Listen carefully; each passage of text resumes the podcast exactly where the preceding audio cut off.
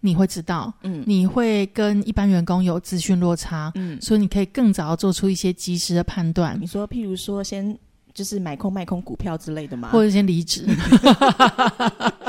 哇哦，安果。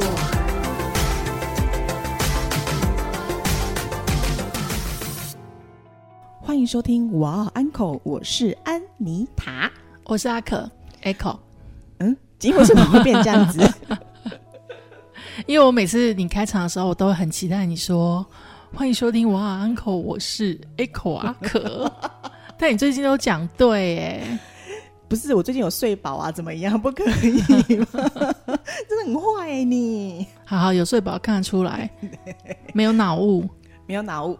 嗯，我没有确诊的，哪来的脑雾啦？可恶！哎、不是确诊才会有脑雾哎，一般人也会有啊。啊？为什么？就是当你就是长期不运动，嗯，生活作息不正常，好好说，脑子常常不清楚的时候，其实就是脑雾啊。不要应该很熟悉吧？不要不要这样子暗示性的攻击前同事，这样不好。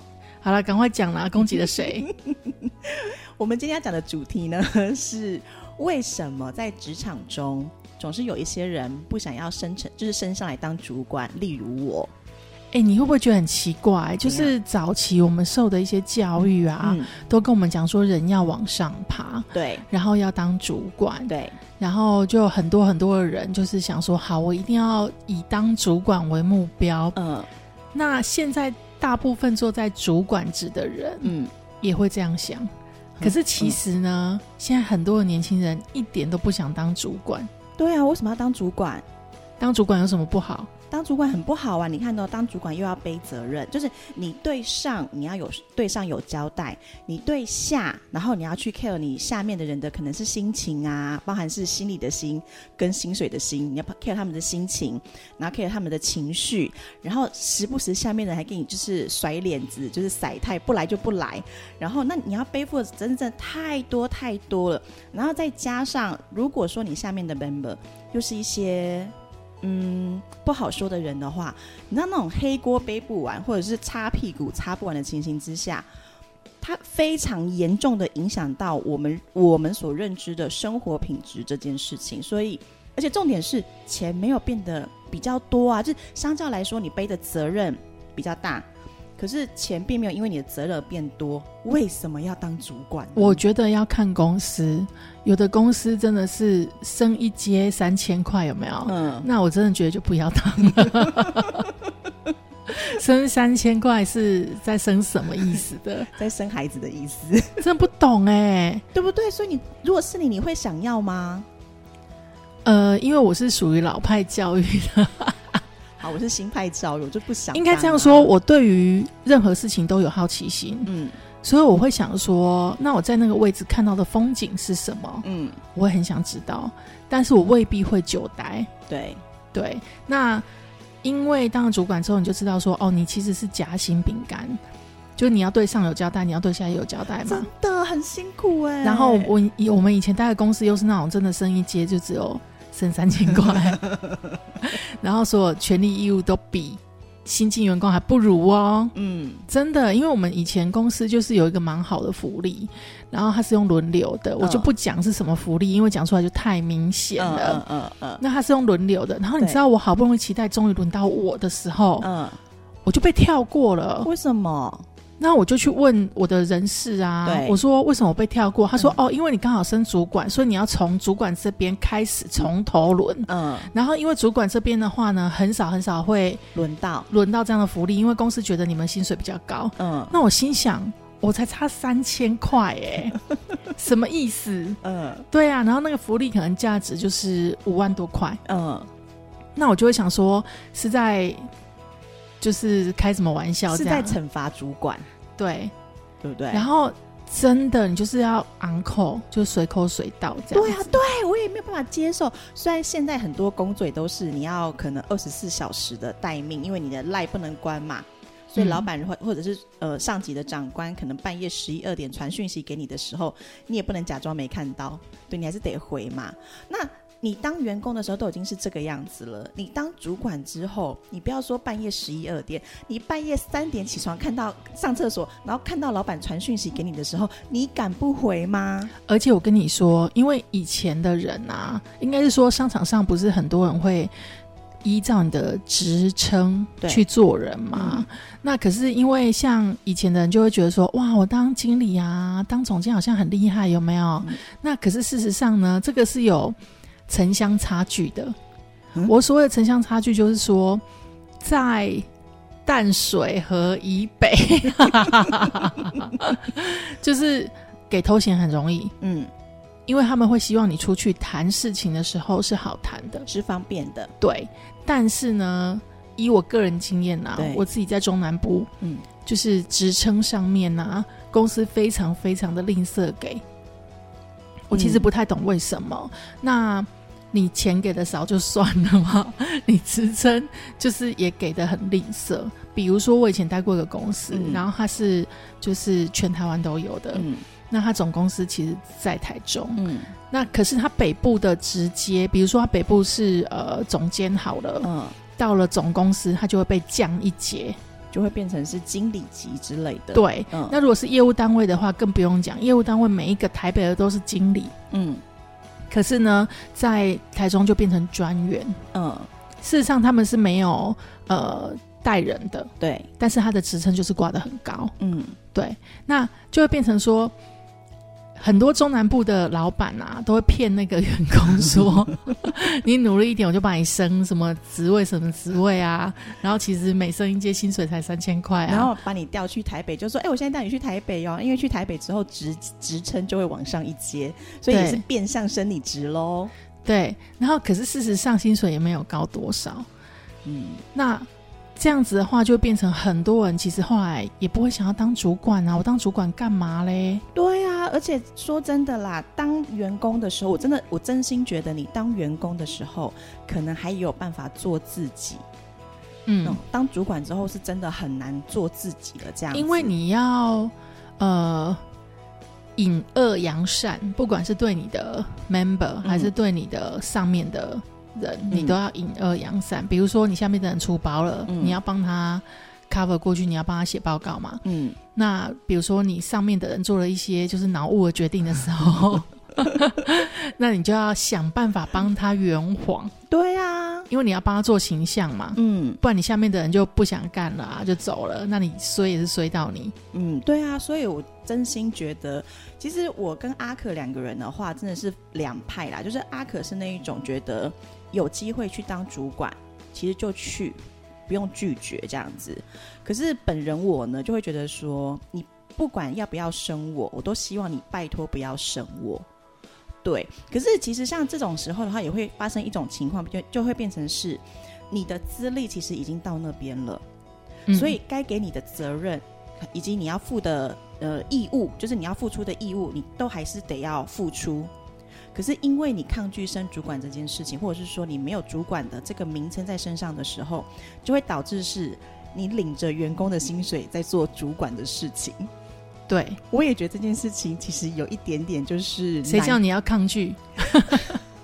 可是我说实在的哦，我们讲了那么多当主管的不好，其实它还是有好处的啦，不然干嘛人要当主管呢？好处是什么？好处是第一个，你的眼界真的会不一样，嗯。因为很多那个会议室里面最高主管会议室里面的讲的东西，嗯。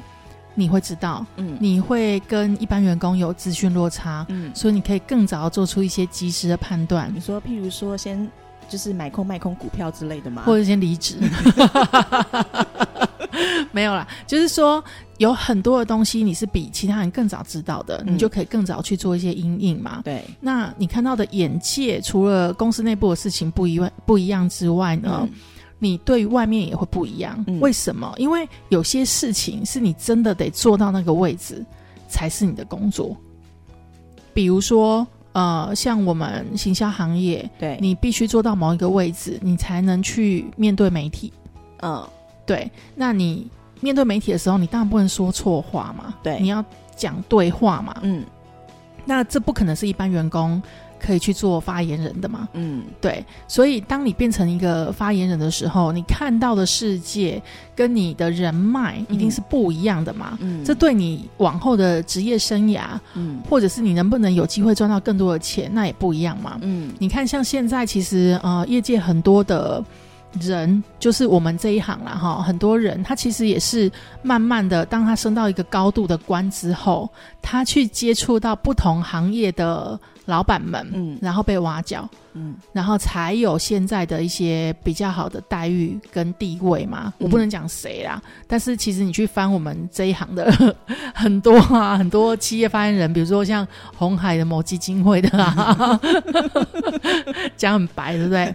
就是去看他们以前也都是媒体人啊。嗯如果他还是只是一个一般的主播或一般的记者，他其实没有办法去呃当现在基金会的一个发言人或者是主导者，他可能现在还是一般的媒体人，嗯可是因为他当了长官，嗯所以他看事情的角度，他接触到的人脉完全都是不一样的。嗯那从这里面，你有没有办法把这些东西变成是你自己的资源？那就是各凭本事。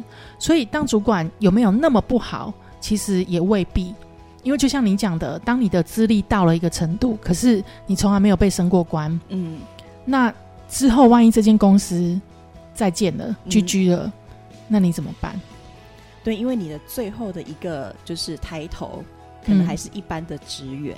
对，那人家也会怀疑啊，就说：天哪，你在这间公司做了十二年，然后还是一般员工，那是不是能力有问题？嗯，对啊，所以这个其实都是需要衡量的啦。但刚刚阿可有讲到一件事情，就是说，呃，你因为跳上了主管这件事情之后，然后可以让更多的，就是可以接触到更多的大老板，然后嗯就因为这样子而跳槽的话，如果当时就是公司找我说，哎，我想要升你起来当主管，然后是因为你方便以以后就是你可以跳槽的时候，那我柯林安在讲啊，我就考虑，怎么可能？每一个公司在栽培一个员工的时候，一定是会跟他讲说，希望可以跟公司一起努力嘛。就是画大饼啊，对啊，然后等到你公司真的赚钱的时候，当然你不会想要一开始就分他很多钱嘛，所以就慢慢升，慢慢升，升到他可以当你合伙人的时候，那就大家把饼画一画嘛。